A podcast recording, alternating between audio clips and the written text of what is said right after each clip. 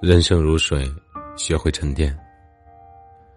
一口井经历了暴雨的洗礼，井水依然清澈。原因在于他懂得沉淀。沉淀是一种人生智慧，沉淀能让浮躁的心变得宁静，而宁静又能让生活变得更悠然。因此，我们要学会沉淀自己的生活，让清者上扬，浊者沉淀。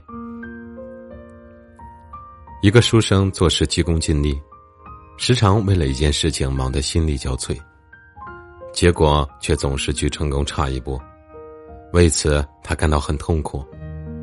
于是找到镇上的智者诉说自己的痛苦。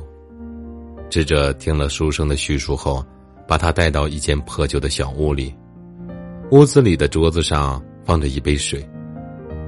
智者微笑着对书生说：“你看看这杯水。”在这里放了这么久了，每天几乎都有灰尘落进水里，但是水依然澄明。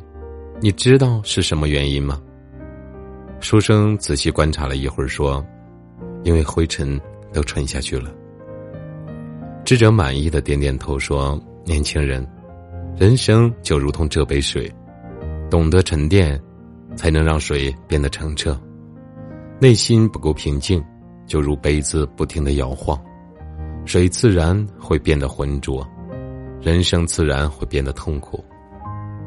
当你因为一件事情忙碌却没有结果的时候，记住，让自己沉淀下来，反省自己，找找自己失败的原因，切记不要因此而变得焦躁。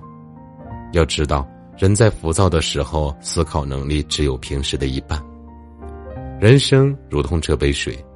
要平静的接纳一切事情，不浮躁，才能保持成名。生活中，有的人内心浮躁，有的人内心宁静。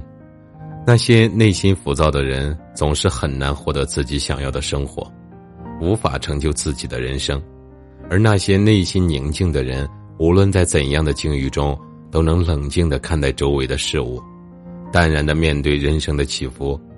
他们的人生虽然未必一帆风顺，却总是悠然自得。其实不是世界本身宁静，而是他们的内心始终没有浮躁。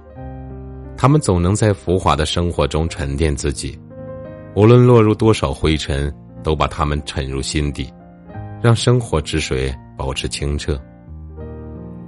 众所周知，世界著名的英国生物学家达尔文是进化论的奠基人。年轻时的达尔文是个游手好闲的纨绔子弟。一八三一年，他从英国剑桥大学毕业后，他的父亲觉得，对于一个游手好闲的人而言，牧师是最适合的职业，既有丰厚的待遇，也有很高的地位，最重要的是有许多可以自己支配的时间。父亲安排的牧师职业确实有很大的吸引力，但是在大学期间。达尔文对博物学非常的感兴趣，因而希望继续从事博物研究。经过一番思考之后，达尔文放弃了牧师职业，自费进行了艰苦漫长的环球考察。无论面对怎样的困境，他始终坚持着自己的理想，不放弃，不浮躁，保持宁静。在漫长的科考过程中，他不受外界的影响。把一切困难烦恼都沉淀下来，始终专注于自己的事业。每到一处，他不辞劳苦，采集动植物的标本，记载新物种。经过五年的环球考察，他积累了丰富的资料。此后又经过多年的潜心研究，终于在一八五九年出版了科学巨著《物种起源》。在当时的生物界引起了极大的轰动，达尔文最终为生物学做出了巨大贡献。这一切都源于他的不浮躁，无论是别人的劝说，还是外界的诱惑，都无法搅乱他的内心。因此，他最终成了世界著名的生物学家。生活中，成功总是属于那些懂得沉淀的人。我们的一生要面临无数的诱惑和挫折。如若能够沉淀内心的浮躁，始终坚持自己的人生路，那么成功必然会如期而至，生活也将因此而变得轻松。不懂得沉淀的人，内心难以获得真正的宁静，也得不到真正的快乐。他们被各种事物诱惑，不停的追逐不同的目标，结果却事事差一步，烦恼和痛苦也由此而生。这些烦恼和痛苦又会加深浮躁的情绪，如此循环往复，人生必然疲惫不堪。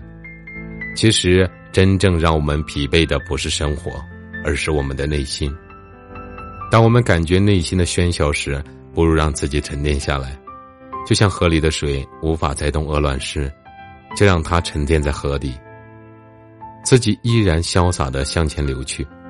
人生也是如水，学会沉淀，才会澄明清澈；放下一些东西，才能潇洒向前。